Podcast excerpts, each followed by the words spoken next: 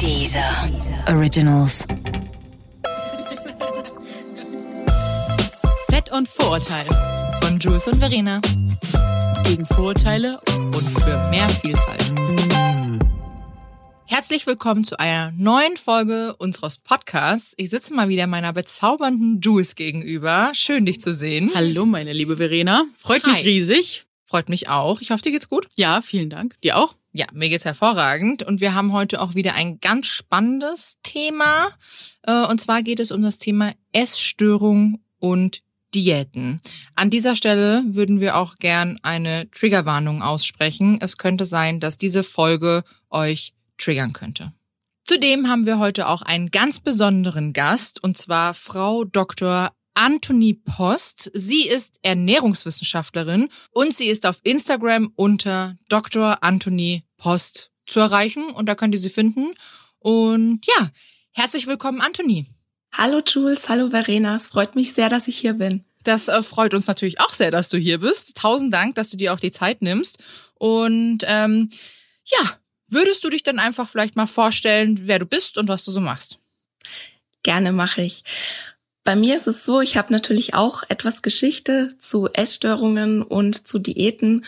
Und ich war jahrelang auf der Suche nach dieser einen magischen Diät, also so diese eine einzige magische Diät, die, Die mich dann endlich schlank macht und die dann alle Probleme mit meinem Körper und meinem Essverhalten löst.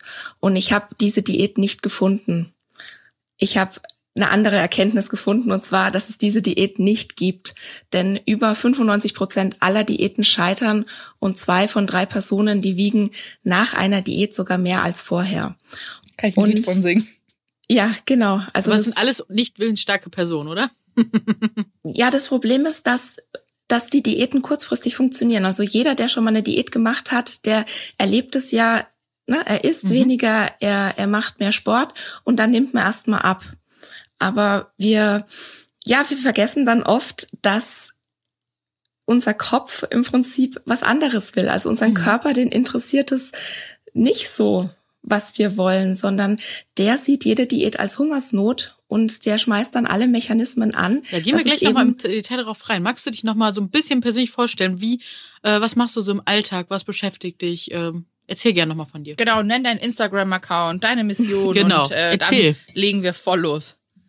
Also mein Instagram-Account ist Dr. Anthony Post. Ich bin Ernährungswissenschaftlerin und ich bin vor einem guten Jahr von der dunklen Seite übergelaufen. Also ich habe früher tatsächlich auch Diäten pro promoted. Ich habe das dann als gesunde Ernährung getarnt oder als achtsames Essen und ich bin dann krank geworden und ich habe dann gemerkt, okay, ich kann Diäten nicht mehr, ich kann das nicht mehr machen. Ich habe dafür keine Kraft mehr im Alltag und das Einzige, was mir dann übrig geblieben ist, war mich intuitiv zu, ernä zu ernähren, weil das ist der einzige ja, Gegenentwurf zu Diäten. Und dann bin ich so in diese Community reingerutscht und habe dann aber auch ziemlich schnell gemerkt, dass intuitiv abnehmen nicht dasselbe ist wie sich intuitiv ernähren. Und dann habe ich Health at Every Size entdeckt und habe dann beschlossen, okay, das muss in die Welt raus. Das müssen Leute erfahren, dass es eine Alternative gibt zu Diäten, dass es ein medizinisch erprobtes Gesundheitskonzept gibt, wie man seine Gesundheit direkt verbessern kann, ohne diesen unsinnigen Umweg über die Diäten zu nehmen und dass eben schlank nicht gleich gesund ist und dass es ganz viel Diskriminierung und Stigmatisierung gibt in Bezug auf das Gewicht und ja, ich konnte dann einfach nicht mehr in der Welt leben, die schon Grundschulkindern sagt, dass ihr Körper nicht richtig ist, so wie sie sind. Und dann hat sich das alles so ein bisschen verselbstständigt, dass ich hier zur Aktivistin geworden bin und dass ich Menschen wirklich aufklären möchte. Und ich möchte niemanden missionieren. Ich möchte einfach eine Alternative anbieten zu Diäten und alle Menschen abholen, die einfach die Schnauze voll haben davon, ihren Körper zu quälen. Und ich kann dir zum Beispiel zeigen, wie du ganz unabhängig von deinem Gewicht deine Gesundheit und dein Wohlverbinden verbessern kannst. Und ja, mein Wunsch ist, dass die Menschen Frieden mit ihrem Körper und dem Essen schließen. Und wie gesagt, meine Geheimwaffe ist Health at Every Size. Okay, wir kommen ja später auch nochmal auf äh, das Thema mit äh, Diäten, Diätkultur, Schönheitswahn, äh, Sportsucht äh, etc. zum Gespräch. Also wir haben das auf unserer Punkte und da hätten wir dann auch noch ein paar Fragen an dich. Aber wir wollten jetzt tatsächlich mal so anfangen bzw. grob gliedern, wie kommt, also wie entsteht denn eigentlich so die Beziehung zum Essen? Und da wollte ich mir jetzt mal ganz kurz die Jules fragen. Mhm. Äh, wie ist denn so deine persönliche Beziehung zum Essen? Meine persönliche Beziehung zum Essen ist äh, intensiv. Also ich glaube jahrelang ganz unbewusst. Also ich erzähle das jetzt aus einer sehr reflektierten Erwachsenenposition. Damals als junges Mädchen, ähm, ja, war Essen für mich ganz oft Trost spendend, ähm, Belohnung. Also Essen war für mich alles außer Essen. Also wirklich, um den Körper zu ernähren und dem die Energie zu geben, die er braucht. Das habe ich, wie gesagt, jetzt äh, mittels Therapie und allen möglichen Sachen rausgefunden. Ähm, und mein Ziel ist es, äh, langfristig Gefühle wieder zu fühlen, weil die habe ich jahrelang nicht gefühlt und ähm, damit Strategien zu finden und halt ja zu schaffen, dass Essen am Ende des Tages wieder Essen ist. Voll gut. Also für mich war das am Anfang ja so, also in, also es hat angefangen mit Essen ist Genuss. Mhm. So bin ich auch groß geworden mit meinen Eltern. Also Essen wurde bei uns, uns immer auch zelebriert. Mhm. Also meine Mama hat toll gekocht und es gab auch wirklich immer nur gesunde Sachen, bis ich dann ins Internat gekommen bin. Da war es dann schnell. Also da wurde erstmal angeeignet, man hat ja nur eine Mittagspause und die war eine halbe Stunde, Speisesaal, rein, alles in sich reinschlingen, was nur geht, raus, weil dann musstest du schließlich Hausaufgaben machen oder wolltest noch was von deiner Freizeit haben. Und dann hat das bei mir mit dem Mobbing angefangen. Und da habe ich dann angefangen, emotional, emotion, also emotional zu essen. Und wir sagen das jetzt so reflektiert, aber früher war das, du hast es gemacht und du konntest das gar nicht verstehen, was da passiert. Ja. Du hast da, du hast das einfach geholt, du hast gegessen. Ja. Ne, in der Um dich zu trösten. Genau, um dich zu trösten. Mhm, weil also du hast halt- du das damals schon bewusst gemacht? Ähm, nein, Nee. unbewusst. Aber jetzt natürlich weiß ich, dass Ja. ich es damals halt gemacht habe, weil es einfach mein Ausweg war oder was Genau. mir danach besser ging, kam natürlich auch die Langeweile dazu, muss Ja. man auch sagen. Gibt ja auch ganz viele Menschen, die essen einfach aus Langeweile. Mhm. Ähm, auch wieder hierzu ganz kurzer Einblick. Wir sind in einer Pandemie. Es ist vollkommen okay, dass sie zunimmt, weil das einfach mit unserer mentalen Gesundheit sehr, sehr viel macht. Und eng Ähm, einhergeht. Ja. Und einhergeht, ja. Und auf jeden Fall, ich hatte dann dieses emotionale Essen während meiner, ich würde sagen, von elf bis ungefähr 15. Mhm. Währenddessen immer wieder Diäten gemacht. Ich habe meine erste Diät mit elf gemacht. Da gab es dann die Brigitte-Diät, Mhm. äh, FDH, ähm, Kohlsuppendiät. Ich habe alles gemacht. Mit so Atkins. Magneten im Ohr. Genau. Ja, Atkins äh, und alles. Metabolic Balance, das hat mir am meisten geholfen damals. Mhm. Also damit habe ich innerhalb von vier Monaten, ich habe die strenge Phase, gibt so verschiedene Phasen. Ich habe die strenge Phase zwei, äh, vier Monate durchgezogen, habe über 20 Kilo abgenommen. Äh, Ja, wo hat's hingeführt? puff. Ja, genau. Hat danach auch wieder, ähm, ging halt wieder nach oben und da wird es ausgemessen, was darfst du mit deinem Blut und das darfst du hier essen, das darfst du nicht essen, damit Grammzahlen. Also auch echt, ich muss ganz ehrlich sagen, ziemlich gestört, weil ich finde, so Essen abwiegen und portionieren und das Einzige, was ich gut finde, was ich gelernt habe von dem Ganzen, war die Fünf-Stunden-Pause. Ähm, aber ja, also wie gesagt, auch ganz schwierig. Ich kann seitdem viele Sachen einfach nicht mehr essen. Und dann, seitdem ich jetzt eigentlich so wirklich erwachsen bin, ähm, höre ich auf mich selber und Essen ist für mich wieder Genuss. Ich komme aber ab und zu habe ich auch meine Phase, wenn ich super gestresst bin oder wenn ich mega traurig bin, dann esse ich auch. Dann versuche ich mich da wieder mit zu trösten. Also man sagt ja auch nicht umsonst, dass Schokolade so ein Seelentröster ist, weil es ja äh, hier Hormonell macht das ganz viel mit einem, Ja. schüttet Dopamin aus. Und da kann ich euch an dieser Stelle nochmal eine Arto-Doku empfehlen, weil die erklärt ganz genau, was Fett mit uns eigentlich macht. Äh, Fett ist mehr als nur Polsterung. Da habe ich ganz, ganz viel drüber gelernt. Sehr, sehr spannend. Wie ist es denn bei dir gewesen, liebe Antonie?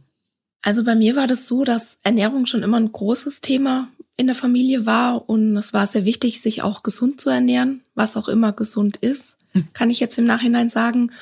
Und ähm, ja, es wurde zelebriert. Es gab aber auch so Extreme, dass mal über über den Hunger gegangen wurde und dann nachgeholt wurde oder ja, dass Diät gemacht, also dass das äh, geschlemmt wurde und dann wieder Diät gemacht wurde. Also es gab schon viel auch Es war mal so ein Auf und Ab, Diätmentalität ne? in meiner Familie, ja. Gab's und mir auch, bei uns auch. Genau. Und ich dachte einfach, also ich wurde zum Beispiel nicht gemobbt als Kind. Ich dachte aber, das gehört einfach dazu. Wenn man erwachsen wird, gehört es einfach dazu, dass man mit Diäten anfängt. Und Mhm. na, ich kann das jetzt auch als Erwachsene sehr reflektiert sagen. Mir war damals nicht bewusst, dass ich kein Problem mit meinem Körper, sondern einfach mit meinem Selbstwert habe und, und mit so Mhm. meinem Selbstbewusstsein. Und ich dachte halt, also ich hatte das einfach so gelernt, wenn der Körper einen stört, dann macht man halt Diät. Das ist sozusagen der Weg, um sich besser zu fühlen. Das ist der Weg, um sich selbst mehr zu lieben. Mhm. Und jetzt weiß ich halt, es funktioniert nicht. Und ich habe, also ich möchte jetzt nicht sagen, wann ich meine der erste Diät gemacht habe, weil ich immer ähm, versuche, also nicht zu vergleichen anzuregen. Mhm. Ich halte mich da immer relativ vage. Okay, ja, also ich habe auch zum Beispiel alle Diäten gemacht, mhm. ne, ähm, die das man sich so nur so vorstellen kann. Genau, aber ich halte mich da gerne vage, weil ein, ein Punkt von Health at Every Size ist auch, dass man eben sich nicht vergleichen soll mit anderen, weil Vergleichen macht unglücklich. Das ist mhm. wissenschaftlich bewiesen, Vergleichen macht unglücklich. Und es gibt auch zum Beispiel ganz viele Studien, was Social Media mit uns macht, weil wir uns dann mit den Frauen vergleichen.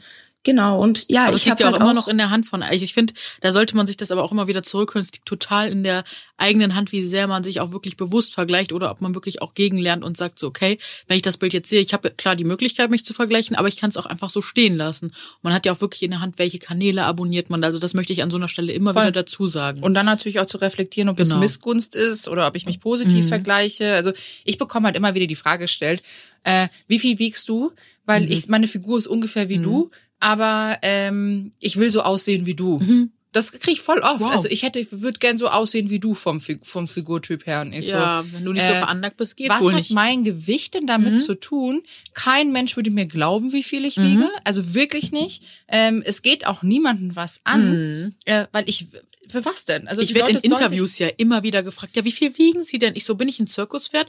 Ne? Also ja. warum soll ich das denn sagen? Das fragt, fragen Sie auch keine schlanke Frau. Mhm. Also warum soll ich das denn jetzt preisgeben? Ja, Sie sind ja auch Model und dies und nee. Nein, auch Nein. kein Model der Welt muss das preisgeben. Nein. Niemand. Keiner. Ganz ehrlich, jeder Körper ist auch anders aufgebaut. Genau. Also ich meine, klar, bei mir spielt das Lipidem ja auch nochmal ja, eine Rolle, absolut. aber ich mache halt auch sehr viel Sport, ich habe sehr viel ja. Muskeln. Ähm, aber wie gesagt, vergleichen ist einfach äh, Blödsinn, wie man mich fragt. Das ist nämlich noch eine viel spannendere These, die hatte ich rausgesucht bei Wundervibe. Die haben mal so eine Umfrage äh, von vielen Frauen gemacht. 57 Prozent der 18- bis 24-Jährigen sagen, dass sie sich häufig mit anderen vergleichen und sich dadurch unter Druck gesetzt äh, fühlen. Und ich wette, die Dunkelziffer ist noch viel, viel höher. Genau, und deine Zahl ist auch doch tatsächlich sehr spannend, aber die passt jetzt besser danach. Also was du halt auf jeden Fall in der Hand hast, ist, was du dir im, im Insta-Feed zum Beispiel an, anzeigen genau. lässt, also was du dir in Social Media anzeigen lässt. Wo ich was du nicht in der Hand hast, ist, wenn du dann diesen, also wenn du dann diese Bilder siehst, mhm. selbst, also es gibt Studien, selbst wenn die Frauen wussten, dass das gefotoshoppt ist, mhm. selbst wenn die ähm, ja. das, also das, das äh, Originalfoto daneben liegen hatten, es hat trotzdem was mit dem Selbstbild und dem Ach, Selbstwert gemacht. Also ja. man kann, man kann zwar meinen, ich, ich vergleiche mich jetzt nicht bewusst, aber was da im Unterbewusstsein abläuft, das können wir nicht abstellen. Und ich kann auch nur jedem empfehlen, putzt euren Social Media Feed aus, lasst euch das gar nicht anzeigen. Ich bin auch so ein, ein, ein ganz krasser Gegner ähm, von Vorher-Nachher-Bildern. Mhm. Also ich halte die für wirklich höchst schädlich.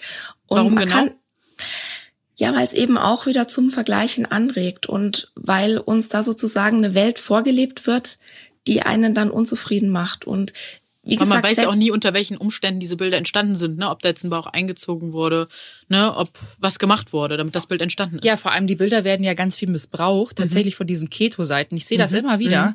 äh, wo ja. dann Leute, also ich meine, ich, ich folge auch schon ganz vielen Accounts, die auch über ihre Abnahme sprechen, aber mhm. weil ich die Mädels einfach ganz cool mhm. finde und da teilweise einfach echt gute Rezepte mit dabei sind. Ähm, jetzt nicht, also ich fühle mich dadurch null getriggert, mhm. aber das ist halt ein. Meine persönliche ja, Meinung. Ähm, und bei denen sehe ich halt immer wieder, dass diese Bilder einfach geklaut werden und dann werden halt irgendwelche Diäten angepriesen, wie Keto und sonst irgendwas und dann verlierst du innerhalb von zwei Monaten gefühlt 50 Kilo und bist rank und schlank und hast ein Sixpack und sonst irgendwas, ne? Genau. Diese und das Versprechen ist, wieder. Es ist aber halt auch immer nur eine Momentaufnahme. Also ja. erstens mal ist es ein Vergleich von Äpfeln mit Birnen, weil jeder Körper ist anders und du kannst dich ja. einfach nicht mit einem anderen Körper vergleichen. Dann sind es Momentaufnahmen, du kennst die Geschichten dahinter nicht. Also ich habe das auch schon oft gesehen, dass ich irgendjemandem gefolgt bin und dann habe ich das dieses Vorher-Nachher-Bild in irgendeiner Werbung gesehen mhm. früher und wir wissen halt auch zum Beispiel nie, was wir mit den Vorher-Nachher-Bildern feiern. Du weißt nicht, ja. mit welchen Mitteln dieser Mensch diese, diese Veränderung vielleicht erzwungen hat. Also mhm. das kann, das kann ja auch eine Essstörung gewesen sein. Und ähm, Vorher-Nachher-Bilder, die bestärken zum Beispiel auch den Glauben darin, dass ein Körper auf eine ganz bestimmte Weise auszusehen hat. Mhm. Und ich habe ja die Studien schon angesprochen, diese sogenannten Fitspiration Posts, die führen bei Frauen, die sie sich angesehen haben, wirklich zu schlechter Laune, zu Unzufriedenheit mit dem eigenen Körper und zu einer geringeren Selbstachtung. Mhm. Und das hat man alles mit, mit Studien nachgewiesen. Und besonders wenn eine Frau schon Probleme mit ihrem Körperbild hat, also beispielsweise eine Essstörung oder essgestörte Verhaltensweisen, das sind solche Vorher-Nachher-Bilder wirklich pures Gift. Ja. Und ich habe die mir natürlich früher auch angeguckt, weil ich dachte, die motivieren mich. Und ich habe aber gar nicht gemerkt, wie schädlich die eigentlich für mich sind. Magst du einmal erklären, äh, ich glaube, das kannst du ganz gut, wo ist der Unterschied zwischen Essstörung und essgestörtem Verhalten? Wo kann man da die Grenze ziehen?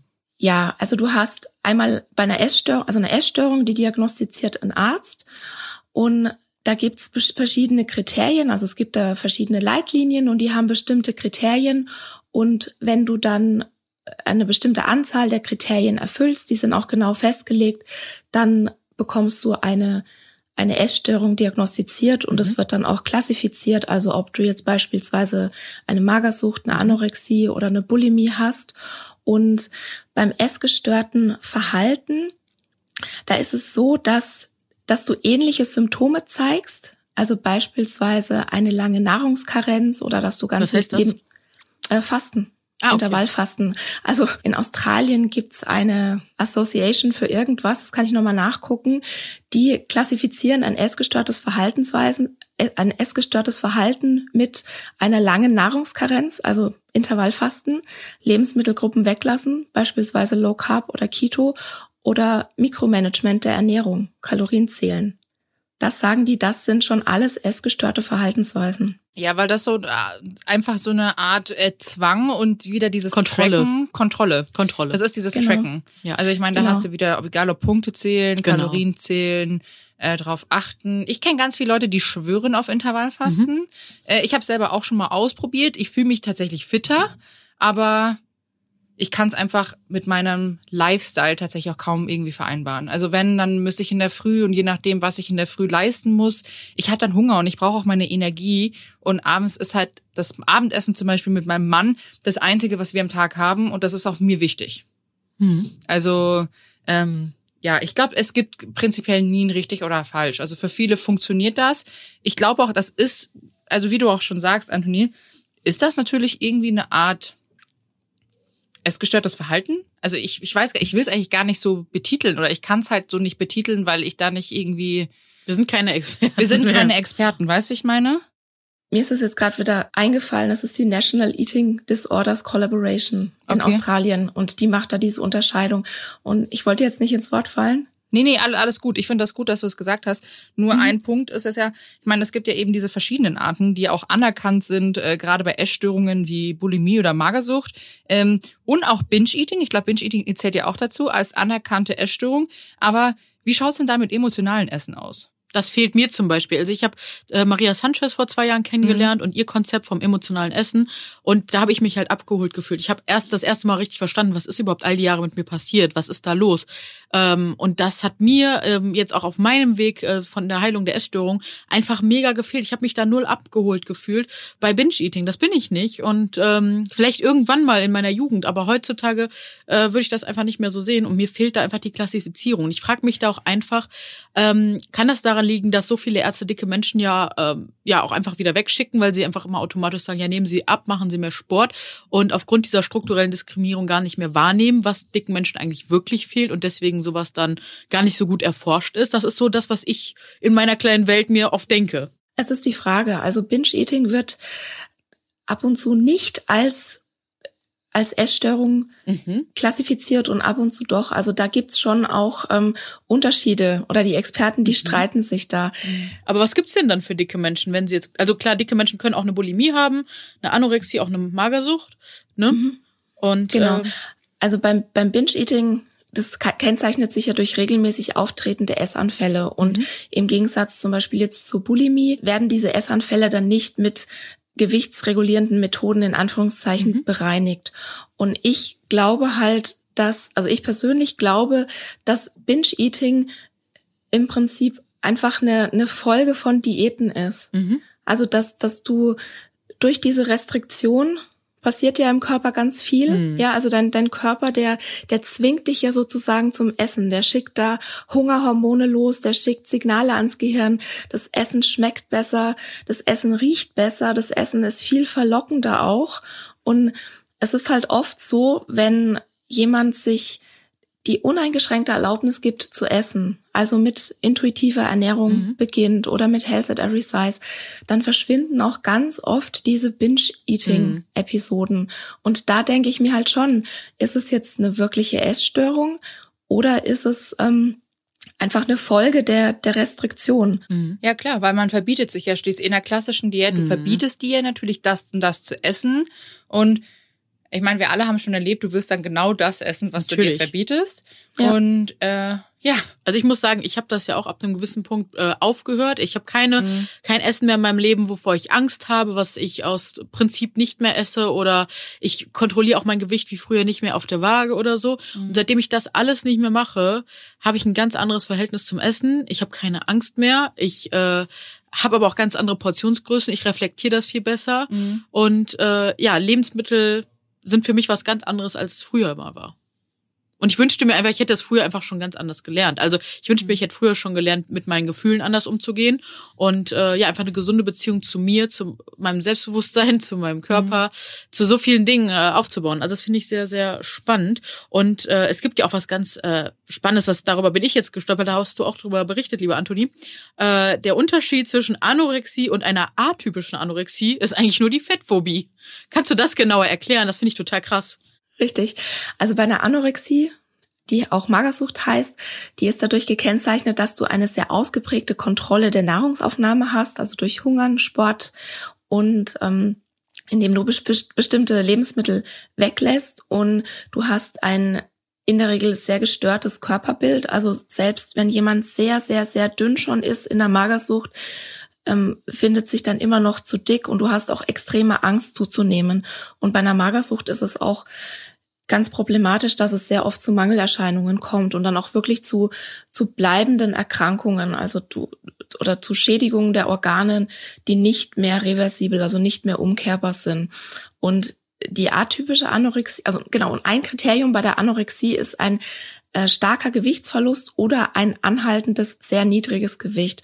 Und ich finde es nicht gut, dass überhaupt der BMI in die Klassifizierung von Essstörungen reingenommen wird, weil ich glaube, dass dadurch einfach sehr viele Essstörungen gar nicht erkannt werden.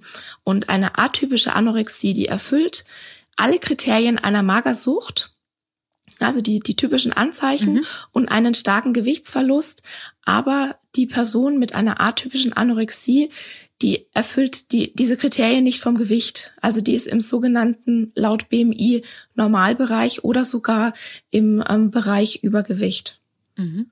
Und oh. genau, ich, ich höre, ich, ich sehe das ab und zu auf, auf Instagram, dass dann auch Anti-Diät-Aktivistinnen eben schreiben, sie hatten genau dieselbe Magersucht, als sie dick waren und als sie, als sie dünn waren. Mhm. Und als sie dünn waren, hat eben sich jeder um sie gesorgt. Da wurden sie ins Krankenhaus eingewiesen. Ja. Da haben sie die Behandlung gebrauch, äh, bekommen, die sie dringend gebraucht haben. Krass. Und als sie dick waren und genau dieselbe Anorexie und genau dasselbe getan haben, ihre, ihre Familie belogen, sich, sich sozial isoliert, sich nur um ihr Essverhalten, nur um ihren Körper gekümmert. Also dieses Thema Körper und Essen hat im Prinzip den, den allergrößten Teil ihres Lebens ausgemacht. Mhm. Da wurden sie für gefeiert.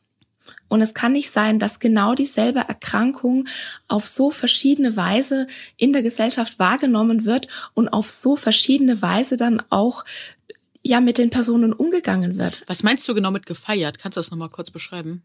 Naja, wenn ein dicker Mensch Gewicht verliert so, und, ja. und ja, Sport klar. macht und ähm, wenig isst, mhm. dann sagen alle, wow, toll. Und deswegen ist es auch wieder an dieser Stelle zu gefährlich, wenn man äh, Gewichtsabnahmen komplementiert, weil das kann einfach so einen negativen äh, Teufelskreis einfach ganz oder ein Essstörung, eine Essstörung vertiefen, ohne dass wir das von außen irgendwie wahrnehmen können. Ja, und das Problem ist am Anfang von der Essstörung, man hat ganz oft dieses Gefühl von Euphorie Mhm. und, und Bestätigung Ja, und das ist man ja das findet sich selbst toll und alle wollte anderen finden einen toll. Oh, du siehst Und- so toll aus. Du hast du Genau. abgenommen. Oh, endlich Genau. siehst du so gut Ja. aus. Wow. Ja, ja. End, richtiger Glow-Up. Wow. Davor sah ich so scheiße aus. ja, eben. Was? Du bist Ja. ein ganz anderer Mensch. Du bist jetzt ein ganz neuer Mensch. Wow. Hasse ich aber auch, wenn man eine neue Frisur hat, ehrlich gesagt. Ja, aber es ist einfach mega gefährlich, weil du weißt Total. nie, was du feierst. Und was genau? Was also bei den nicht, Menschen los nicht, nicht aus jeder Diät resultiert da eine Essstörung. Genau, nicht aus aber jeder. im Prinzip jede Essstörung hat irgendwann mal mit einer Diät angefangen. Ja, genau. Und das ist einfach das Gefährliche. Also ich bin ein ganz großer Verfechter der Körperneutralität. Das heißt, dass dem Körper und dem Aussehen gar kein, ja, gar kein so großer Fokus beigemessen Mhm. wird und dass einfach der Wert, also der eigene Selbstwert komplett vom Aussehen entkoppelt ist. Also das Absolut. heißt nicht, dass man sich nicht mehr hübsch anziehen darf. und dass man sich das nicht heißt um sich kümmert. Genau. Genau, genau. Es kommt immer drauf an. Zum Beispiel schminkst du dich oder Mhm. ziehst du dich hübsch an, weil es die Gesellschaft von dir erwartet, Mhm. weil du dich sonst schlecht fühlst, weil du dich sonst wertlos fühlst, oder machst du das, weil du da einfach Bock drauf hast? Ganz genau. Und das ist so der Unterschied. Und könntest du auch noch einmal, du hast eben vom BMI gesprochen. Ich weiß, Mhm. dass Health at Every Size da auch eine ganz bestimmte ähm, ja, Meinung zum BMI hat, ne? Und das finde ich auch sehr, sehr spannend. Vielleicht magst du Ja, aber drauf eingehen. Darf ich fluchen? Hm, lieber nicht. Ja, aber, ja, aber Ja. Verena, komm, du bist wieder die Großzügige, dann mach Mal, flug nur drauf los, ich mach das schließlich auch. Ich schimpf hier ganz schön doll. Der Rohrspatz hier wieder vor Ja. mir. Der kleine Rohrspatz. wieder, ich nehme kein Blatt vor Mund. Also der BMI ist absolut kein geeigneter Indikator, um die Gesundheit eines Menschen zu bestimmen. Der BMI wurde vor 200 Jahren erfunden von einem Mathematiker und Astronomen und Ist ein schon richtiger Scheißdreck. sagen. Und äh, was darf man dazu sagen? Er ist halt äh, ne, ein weißer, hetero Cis-Mann gewesen. Kann man Äh, das so genau. sagen? Und er hat, ähm, also dieser, der, er hat Körperformen vermessen Mhm. und er hat, also er hat Körper sozusagen vermessen und gewogen. Mhm. Und als er den BMI aber entwickelt hat, hat er nur männliche, kaukasische, weiße Genau, das meine ich. Ja. Männer Ja. genommen, um, Ja. um diesen Standard festzulegen. Also das waren, Auf glaube dem ich, ganzen Soldaten. Krankenkassensystem und alles, unser ganzes Mega Gesundheitssystem. interessant, ne? Ich Ja. wusste das schon. Das wusste ich tatsächlich nicht. TikTok made me know Und genau, der war ja nicht mal Mediziner und der hat es überhaupt nur, also da war, da waren schon ganz viele rassistische Kompo Komponenten dabei, Ja, ja. natürlich, und der war aber auch gar kein Mediziner. Also es ging ihm auch nie darum, dass man äh, durch diesen BMI die Gesundheit von einem Menschen abbildet, sondern Genau, der, das heißt, er war gar kein, ne, wie du es gerade gesagt Nee. hast, kein blöder Typ, sondern er hat für sich einfach was erarbeitet und das wurde in einen anderen Kontext gesetzt, Genau. wo es eigentlich nicht hingehört. Genau, der wollte Bevölkerungsgruppen vergleichen. Ah. Der wollte mit diesem BMI Bevölkerungsgruppen vergleichen. Und ich glaube, es war in den 1920er Jahren, dass äh, die Versicherungen darauf aufmerksam Wow. wurden und dann sich gedacht haben, oh ja, wir brauchen ne, irgendeine Kategorisierung. Oh, das habe ich schon mal, Und- doch mal schon mal gehört. Genau, das Problem ist aber, dass zum Beispiel Asiaten oft unterschätzt werden. Also die haben einen BMI, also die haben ja eher einen, einen niedrigeren BMI Mhm. und dann wird oft unterschätzt, dass sie krank sind. Und bei People of Color ist es so, dass es überschätzt wird. Also People of Color, die können einen viel höheren BMI haben als Weiße und sind aber trotzdem nicht krank. Und ich möchte aber jetzt auch nochmal ganz, ganz klar sagen, vom BMI lässt sich nicht auf die Gesundheit schließen. Ja, woran liegt das? Weil die Muskelverteilung auch anders ist, ne? Also Nee, Nee? die allermeisten, Me- ja, weil das liegt daran, dass, dass einfach das Gewicht total überschätzt wird, was die Gesundheit angeht. Absolut. Und die allermeisten Menschen, die sind einfach in einem BMI-Bereich oder in einem Gewichtsbereich, wo du nicht vom Gewicht auf die Gesundheit schließen kannst. Das kannst du nur, wenn du wirklich in diesem ganz, also in diesen ganz, ganz argen Extremen bist. Also wenn jemand Mhm. sehr, sehr, sehr Ja. dünn ist oder sehr, sehr, sehr dick. Das sage ich auch immer. Es gibt halt keine Nuancen dazwischen. Wenn man einen Mensch auf der Straße fragt, ja, was ist ein dicker Mensch für dich, dann sieht der da nur eine Person, die beatmet wird, die in einem Bett liegt, die sich nicht bewegen kann. Aber das sind ja auch, äh, ne, zum Beispiel Verena und ich zum Beispiel. Und äh, ja, wir können, wir sind ja vital, wir können hier bis ins äh, vierte Stockwerk laufen, äh, ne, ist ja alles möglich. Und aber das wird halt gar nicht, das gibt keine Nuancen dazwischen, habe ich immer das Gefühl. Das ist das Problem, Ja. ähm, weswegen wahrscheinlich auch Diskriminierung so entstand. Meinst du, der, die Diskriminierung ging echt aufgrund äh, des Systems los? Oder hast du für dich eine Erklärung gefunden? Kleiner Ausschweif hier, aber das interessiert mich gerade. Also es ist schon so, dass die, dass die Diätindustrie natürlich in den letzten 50 Jahren so richtig an Fahrt aufgenommen hat. Und wenn du halt jedem einredest, dass Dicksein was Schlechtes ist, dann hast du eine, ja, einen unendlichen Schatz an Neukunden. Und da ja die Diätindustrie auch die einzigste Industrie ist, die äh, Geld damit verdient, indem sie ein Produkt anbietet, das nicht funktioniert und dann noch den Leuten einredet, dass es deren Schuld ist. Also das ist so das eine.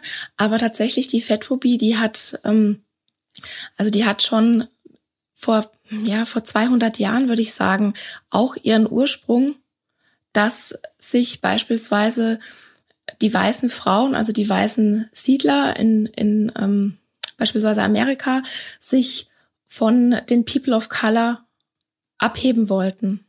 Na, also schlank Krass. sein war, war ein, also war ein Privileg. Schlank sein war, war was, um sich abzugrenzen und auch ja diese, na, die Wahl zu haben, hungern zu können. Weil wenn du hungerst, du kannst einfach auch zum Beispiel nicht schwer arbeiten.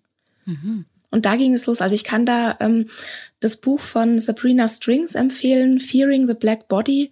Da wird es ganz, ganz genau drin erklärt. Also kann ich sehr empfehlen, dieses Buch. Hätten wir auch gleich mal eine Inspiration der Woche übrigens genau. für äh, später. Genau. Kleiner Teaser. An Ja, dieser also Stelle. den, den, den BMI, wie gesagt, den kannst du vergessen. Gut Den zu wissen, aber vergessen. schlimm, dass äh, den dann so viele. Aber du kennst ja dann auch die Argumente der Ärzte, ne? Also da, wenn wenn wenn das jetzt Leute hören, die da so sehr drauf schwören und da, ne, die damit arbeiten und so, was also, die fühlen sich wahrscheinlich jetzt mega vor den Kopf gestoßen, oder? Da hast du bestimmt auch mit zu tun, oder?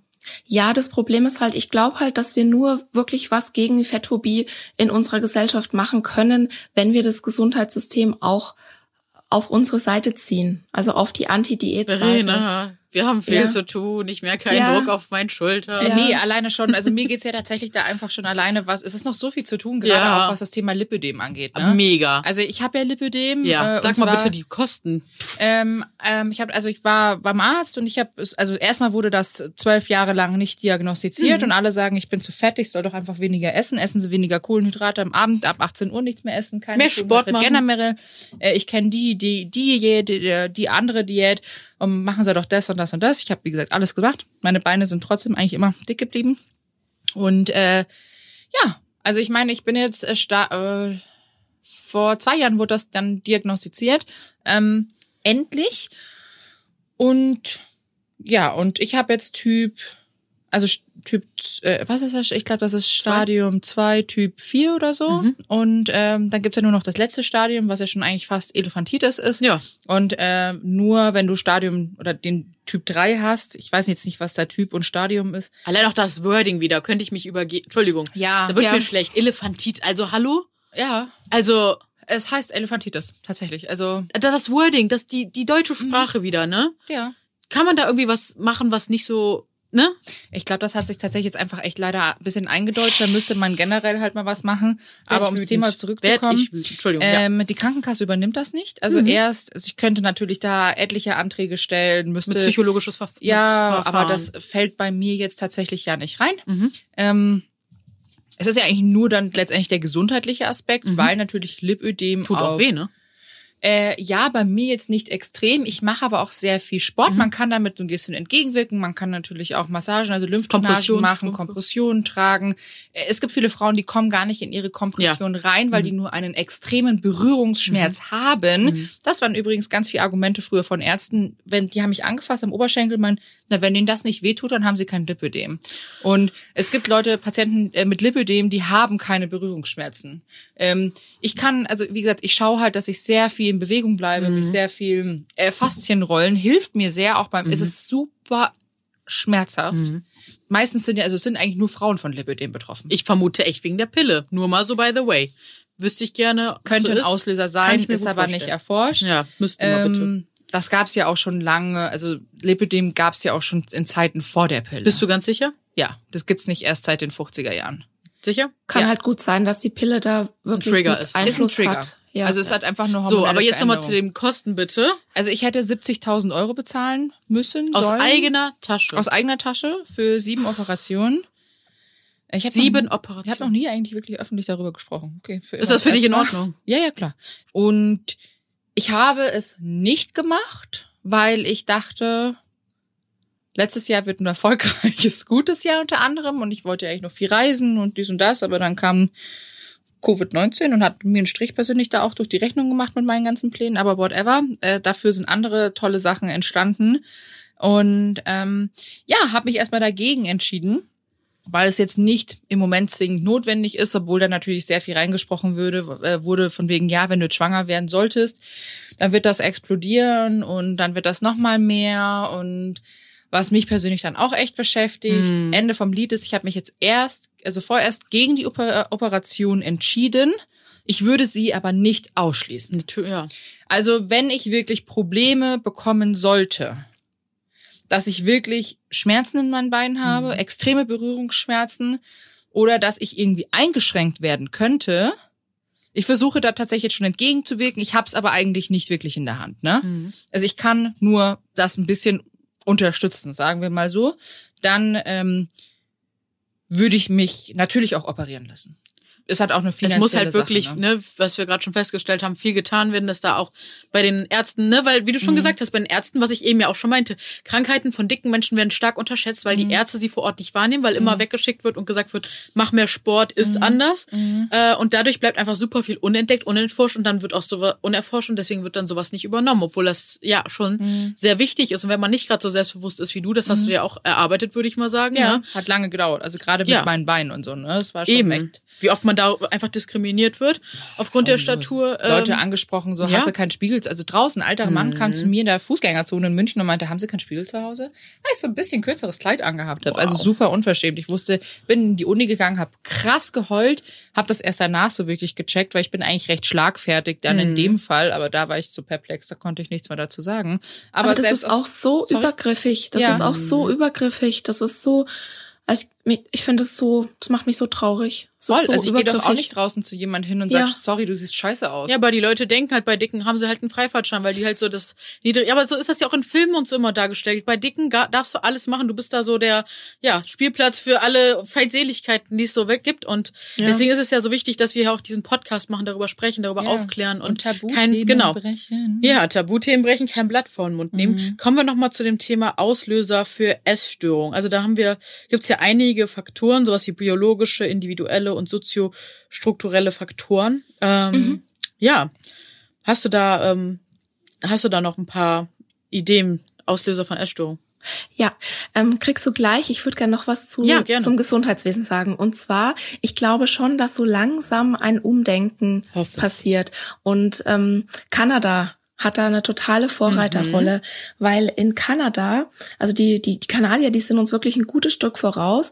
Dort wurde im August eine Richtlinie im Canadian Medical Association Journal publiziert und das mahnt Gewicht, gewichtsbedingtes Stigma gegen Patienten im Gesundheitssystem ab. Also die holen da gerade wirklich die Ärzte ins Boot, weil es ist einfach ein großes Problem. Dicke Menschen werden beim Arzt anders behandelt. Ja. Die werden ganz oft weggeschickt mit, ja, jetzt nehmen Sie doch erstmal ab. Ne? Ein, ein dicker Mensch kommt mit. Knieschmerzen zum Arzt. Dann heißt es ja, nehmen Sie doch erstmal ab. Und ähm, die werden dann einfach ganz anders behandelt als ein schlanker Mensch, Mhm. weil da da wird dann äh, eine Bildgebung gemacht, da wird geguckt, wo die Ursache ist. Und viele dicken Menschen, die wollen ja gar nicht zum Arzt gehen, weil die Genau. wissen, sie werden dort stigmatisiert, sie werden dort diskriminiert, sie werden dort mit Vorurteilen, ja, ihnen begegnen dort Vorurteile und dann schreiten einfach die Erkrankungen auch häufig Mhm. einfach schon fort und dann gehen die mit einer Erkrankung zum Arzt, die schon viel schwerwiegender ist. Also es ist ein, ein ganz, ganz großes Problem und ich hoffe wirklich, dass da ein Umdenken erfolgt. Wie gesagt, Kanada macht's vor. Das ist wirklich mal was, was wir nachmachen könnten. Und hast du eine Idee, wie man da rangehen könnte? Ähm, wen müsste mal, hast du eine, also hast du dich schon damit beschäftigt, wen man hier in Deutschland ins Boot holen müsste, dass da also, wir haben ja schon Respect My Size äh, an Start gebracht. Äh, ich hätte mir auch gewünscht, dass die Politik das, also mein Traum wäre ja ehrlich gewesen, dass Angela Merkel darüber spricht und das vielleicht mal jetzt, also ihr mögt jetzt vielleicht lachen, aber die hatte ich finde, 2020 andere Probleme tatsächlich als jetzt. Also ich muss äh, wir hatten, wir haben Respect by Size gemacht und wenn ich mir da Ziele, äh, also wenn ich mir ein Ziel gewünscht hätte, hätte ich schon mir gewünscht, dass An An Angela das irgendwie so ein bisschen wahrnimmt und das mal Voll. mitgibt. Also man könnte natürlich darauf ansprechen, aber ich denke, durch diese ganze Pandemie hat die andere Sachen Ja. nichts zu tun und der Fokus liegt auch woanders und das nehme ich der Angel tatsächlich in der Hinsicht Ich nehme dir gar nichts böse, die macht das ganz wunderbar. Also auch wenn das andere anderes sehen. Äh, ich, ähm, ja, wie gesagt, ich hätte es mir nur gewünscht, dass das auch in der Politik gesehen wird und da auch drüber gesprochen und nachgedacht wird, weil ich finde auch, dass es ein Gesetz geben darf, ähm, das sagt, dass Menschen äh, aufgrund der Statur nicht mehr diskriminiert werden dürfen. Das ist mir eine Herzensangelegenheit. Nicht nur dir, bin ich Ähm, auch all in. Und deswegen finde ich, dass so eine Angie das auch wissen darf, dass wir das gemacht haben Mhm. und dass es da eine Bewegung in Deutschland gibt, die sagt, hey, hört bitte auf zu diskriminieren, weil das findet statt. Mal sehen, was 2021 noch alles Für uns bereit für uns hier auf äh, Lager Vielleicht hat. hört sie rein, schreibt gerne mal bei Instagram, wir sind zu erreichen. Ich glaube, Grüße es ist einfach raus. wichtig, dass wir alle zusammen Laut alle werden. zusammen laut werden und Ja, zusammen helfen und zusammen stehen. Ja. Und ich, also ich habe mir wirklich auf die Fahne geschrieben, ich möchte so diese, diese Verbindung zwischen Gesundheit und Gewicht einfach in den Köpfen von den Menschen lösen. Mhm. Dass da, also ja, dass da einfach Platz für neue Ideen ist. ja, und auch, dass glaub- mentale Gesundheit in den Fokus Ja. gerückt wird, ne? Genau, Weil Diskriminierung schadet der mentalen Gesundheit so sehr, dass das so viel Stress auslöst, dass man eigentlich auch schon gar nicht körperlich gesund sein kann, weil da so viel passiert. Aber das ist ganz, also es war mir ja auch lange nicht bewusst, wie sehr äh, ja das Bewusstsein, das Denken Einfluss auf unseren Körper hat. War mir lange nicht bewusst. Ja, und vor allem, Nee. da kommen wir da tatsächlich, da, da liegt Ja. es ja auch dran. Also gerade mit unserer mentalen und äh, Mhm. Physischen Gesundheit und die Diskriminierung etc. Weil ich letztendlich eine Essstörung hat halt einfach nur mal äh, verschiedene Auslöser, wie Ja. die biologischen Faktoren. Äh, sprich, Frauen sind öfters anfälliger für Essstörungen äh, Störungen als Männer. Dann individuelle Faktoren wie niedriges Selbstbewusstsein, Perfektionismus, der Druck, schlank zu sein. Ähm, oder auch natürlich dann diese soziokulturellen Faktoren, dass in Industrieländern einfach eine, ein vorherrschendes Schönheitsideal herrscht. Also ich meine, wir kennen das alle hier, Silicon Valley, USA, gerade auch LA, die Stadt der Schönen und der Reichen, alle blond, alle Riesenbrüste gefühlt. Und äh, dann hast du aber versus hier Afrika, wo Frauen ähm, die dicker sind, einfach wo, als wohlhabend und als schön gelten und die teilweise dann eben auch gemästet werden oder gefüttert mit Kamelmilch, weil man, äh, weil es halt einfach, ja, es steht halt einfach für Reichtum Mhm, und für genau. Wohlstand sozusagen, ne? Genau, wir sind mit der Stigmatisierung und den Vorurteilen einfach total schon bei diesen soziokulturellen Ursachen, die Verena gerade angesprochen hat. Durch dieses extrem schlanke Schönheitsideal, das wir haben und auch jetzt durch beispielsweise die Werbung, durch die sozialen Netzwerke, durch Model-Casting-Shows, das steigert bei, gerade bei Heranwachsenden. Also wenn ich mir halt überlege als Teenager, wie viel Unsicherheiten man da hat und dann sieht man das alles, das steigert einfach die Unzufriedenheit mit dem eigenen Körper und mit dem eigenen Leben auch. Und dann hast du halt wieder dieses die, durch diesen Vergleich bekommst du dann wieder ein negativeres Körperbild und dann hast du ja wieder die negativen Kommentare aus deinem Umfeld und die positiven Kommentare, ne, wenn du schlank bist, wenn du abnimmst. Und Mobbing zum Beispiel beeinträchtigt ganz, ganz arg das Selbstwertgefühl. Und oft sind dann halt auch gerade Menschen für eine Essstörung anfälliger, die auch so diesen Wunsch haben, perfekt zu sein und den Wunsch haben, dazuzugehören. Und das ist auch dann wieder so, ein, so eine Selbstwertsache. Und Und noch Genau. so eine Sache, die mir ganz wichtig ist, ne, weil immer wieder gesagt wird, ja, ihr Plus-Size-Blogger, ihr glorifiziert ja auch Übergewicht. Äh, wenn man sich das, ähm, ja, die Statistiken mal anguckt, dann sieht man das über die in den letzten 60 Jahren, also seitdem die Industrie einfach immer mehr fertige Lebensmittel auf den Markt bringt, sich weniger bewegt wird, mehr gearbeitet wird, seitdem, äh, also wenig körperlich, also körperlich weniger gearbeitet wird, seitdem nehmen die Menschen halt zu. Und das hat nichts mit Plus-Size-Bloggern und anderen Sehgewohnheiten zu tun. Aber selbst das ist Quatsch, weil wir hatten auch, also das ist nicht alles in den letzten 50 Jahren passiert. Also das Automobil gibt's nicht erst seit 1970 und äh, Waschmaschinen und sowas auch nicht. Also ich dachte, also das ist jetzt so mein eine These von mir. Ich dachte früher immer, wir leben in einer toxischen Umwelt, weil es so viele in Anführungszeichen ungesunde Lebensmittel gibt. Also ich ähm, teile ja überhaupt nicht mehr Lebensmittel in gesund und ungesund ein, weil das einfach so ein, so ein, ja, so einen moralischen Beigeschmack hat. Mhm. Aber ich dachte früher, wir leben in einer toxischen Umwelt, weil es in Anführungszeichen ungesunde Lebensmittel gibt. Mittlerweile glaube ich, wir leben in einer toxischen Umwelt, weil es Gewichtsstigmatisierung gibt.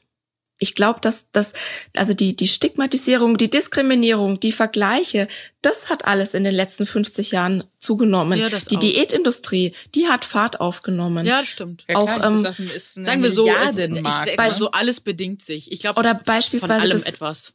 Beispielsweise das emotionale Essen, mhm. das war völlig in Ordnung bis in die, ich glaube, es war Anfang der 1970er. Und da hatte, ich weiß jetzt den Namen nicht, die Frau, die Weight Watchers erfunden mhm. hat, mhm. die hat emotionale, emotionales Essen zu etwas moralisch Verwerflichem gemacht. Mhm. Oh, da gibt's auch einen ganz tollen Film übrigens ja? dazu. Ja, den Baptiste, äh, hier, Dietland. Ach, Dietland, ja. Dietland. Ein richtig gut, da gibt's eine Serie, mhm. kommt, glaube ich, auf Amazon Prime, glaube ich. Amazon Prime gibt's auch ein Buch, das habe ich auch gelesen auf Englisch. Ganz, ganz toll, ganz tolle Schauspielerin. Und da geht's tatsächlich, also ich, ich glaube, es könnte diese, es, es könnte ein auf Weight Watchers anspielen, mhm. diese ganze Story mhm. dahinter. Äh, muss aber nicht. Hier mhm. auch wieder gefährliches Halbwissen, ja. Freunde. Aber ähm, guter Film, kann ich sehr empfehlen. Also wirklich ganz, ganz, ganz, ganz toll. Und da sieht man auch, wie diese äh, Frau sich wirklich äh, dieses junge Mädchen sich immer wieder mit Umwelteinflüssen mhm. und das ja. gesagt bekommt. Gerade wieder Männer, Riesenthema. Mhm. Ärzte und du bist nur schön und dann hm. ach und dann die ganze Wo wir nochmal bei Ärzten sind, darf ich kurz reingehen? Ja, natürlich. Was ich sehr spannend finde, das war mir nie, nie, nie bewusst, als ich, bis, als ich da mal wirklich mit einer Freundin, die Ärztin ist, drüber gesprochen habe. Ich so, sag mal, wie sehr kennst du dich eigentlich mit Ernährung aus? Wie viel mhm. habt ihr davon eigentlich im Studium? Ja, ratet mal. Nichts.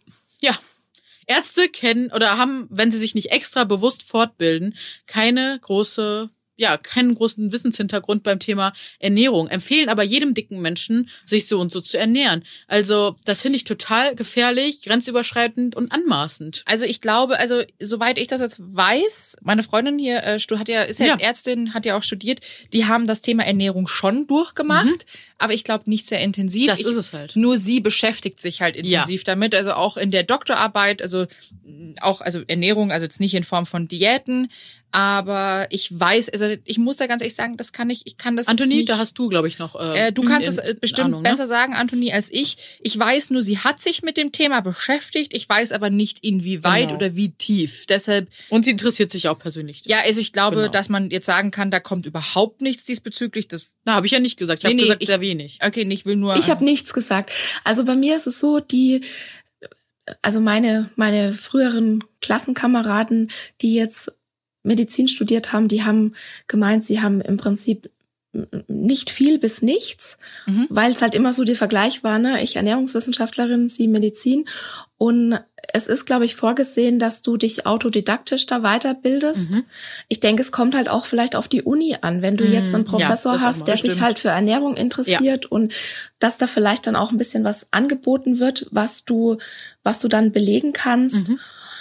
Aber also das ist also Ernährung ist kein kein großes Modul im Medizinstudium. Und ich, ich finde halt, das wäre so wichtig. Das ist genauso wie in der Schule. Also ich ja. fände es super, weil alle sagen immer, das liegt ja bei den Eltern. Ja, aber wenn die ein essgestörtes Verhalten halt schon mitbringen, ja. ohne das zu wissen, ohne das aufgearbeitet zu haben, dann geben die das halt schon mit. Und wie gesagt, ne, viele sind, glaube ich, so groß geworden. Und ich fände es schon gut, wenn da einfach mal wirklich eine einheitliche Fortbildung. Ja, ich glaube, es kommt natürlich dann noch drauf an, wo du dein PJ machst, dein praktisches Alles. Jahr und ja, so. Natürlich. Und, äh, wo du dich selber dann schon siehst, in welche Richtung du gehen willst. Die, die einen hm. gehen in die Derma, die andere wollen äh, wirklich dann in die Chirurgie und. Aber ich sag mal so, wenn ich jetzt, ich, ich würde mir einfach wünschen, dass jeder Hausarzt Lipödem kennt, PCO, Insulinresistenz und einen wirklich, wirklich dann wenigstens richtig verweisen kann. Also, dass äh, sie dann auch nicht einfach so sagen, ja, mach mal die Diät, weil wie oft sind mir schon Shakes? Also ich habe beim Arzt, beim Hausarzt Shakes empfohlen bekommen, die mich ja theoretisch in einer Essstörung weiter triggern würden.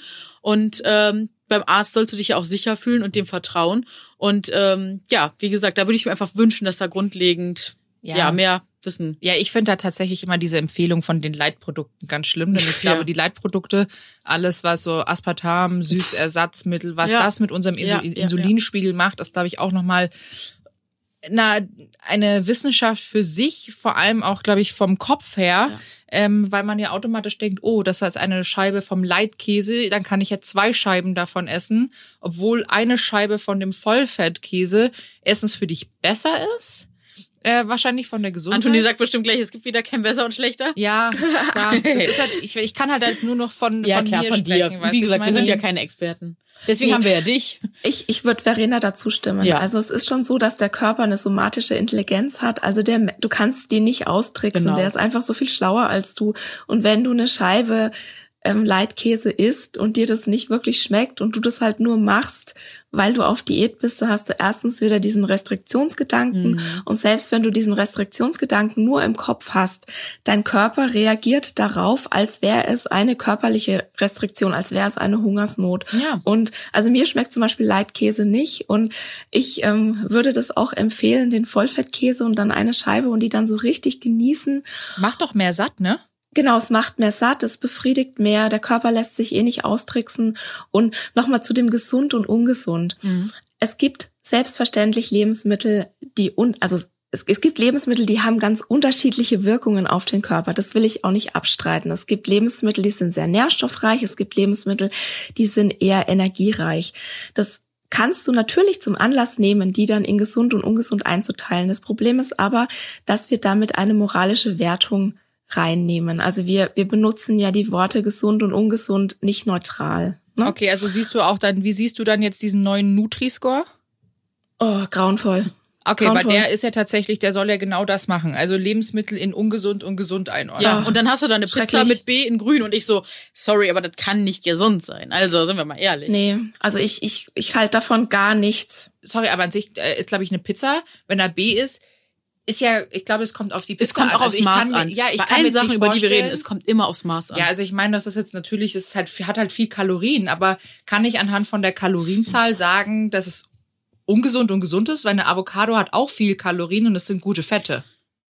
Ja, genau. Und du musst dir halt auch immer überlegen, was ist gesund und was ist ungesund. Das ist ja für jeden Menschen in jeder Situation, Ganz in jeder genau. Minute des mhm. Tages mhm. anders. Überleg mal, wenn du jetzt beispielsweise morgens, äh, ich saß jetzt den ganzen Morgen hier am Schreibtisch, ja, ich nehme jetzt mit euch den Podcast auf. Ich habe mich heute noch nicht so viel bewegt. Ich werde jetzt sicher kein riesen Mittagessen essen, weil ich darauf auch gar keinen Hunger habe, weil ich einfach heute noch, noch gar nicht viel Energie also körperliche Energie aufwenden musste. Wenn jetzt aber jemand beispielsweise den ganzen Vormittag gewandert ist oder sich schwer körperlich betätigt hat, ja, ich esse jetzt vielleicht einen Salat heute Mittag, ich weiß es noch nicht. Aber wenn ich dem jetzt einen Salat auftisch, ja, der hustet doch da mit dem hohlen Zahn. Das ist ja in dem Moment nicht gesund für ihn, wenn der nichts ordentliches zu essen bekommt. Ja, dann also ist halt auch wieder das, die Sache, was ist ordentlich, was ist nicht ordentlich. Ne? Genau, das ist einfach so unsinnig, da auch in, so eine allgemeine Empfehlung zu geben, weil Absolut. es einfach jede Minute bei jedem Menschen jeden Tag anders ist. Und als intuitiver Esser, du, du hast einfach nicht diese Restriktion, du hast nicht diese Angst sozusagen, dass morgen die Pizza nicht mehr da ist und deshalb musst du die jetzt reinstopfen, sondern du bist total entspannt, du setzt dich mit der Pizza hin, du kannst die, ne, du kannst den Geruch genießen und dann isst du ein Stück und danach fragst du dich, dich, okay, habe ich jetzt noch Hunger, dann isst du das nächste. Und dann isst du einfach so lang, bis du satt bist. Und wenn es dann mal viel war, ja, also das passiert auch intuitiven Essern, dass man dann mal so viel isst, dass der Bauch spannt, ne, dass es mal zu viel war, dann machst du dich aber nicht fertig, sondern dann hackst du das einfach ab, weil du jede Mahlzeit als wieder als eigenes Ereignis siehst und dann passiert es ganz automatisch, dass du dann beispielsweise abends oder am nächsten Tag etwas weniger isst. Also das gleicht sich ganz automatisch aus.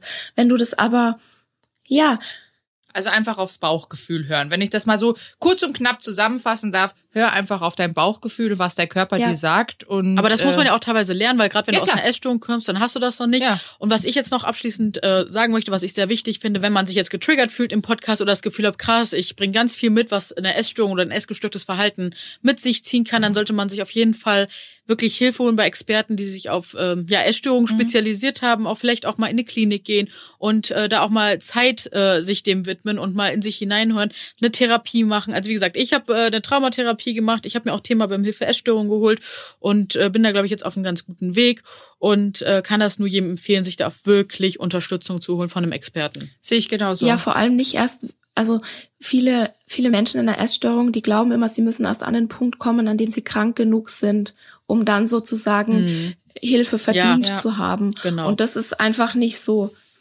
Nee, ja, weil genau. man halt oft einfach nicht. Das ist das äh, Warnsignal ja. hier. Dieser Podcast ist jetzt das Warnsignal. Genau. Also gerade jemand, der das Gefühl hat, ich habe keine Hilfe verdient oder ich bin nicht krank genug, das ist genau der Punkt, wo du dir Hilfe der holen sollte solltest.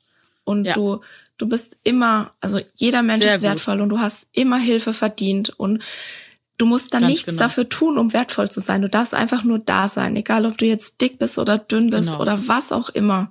Einfach nur, weil du da bist, bist du wertvoll.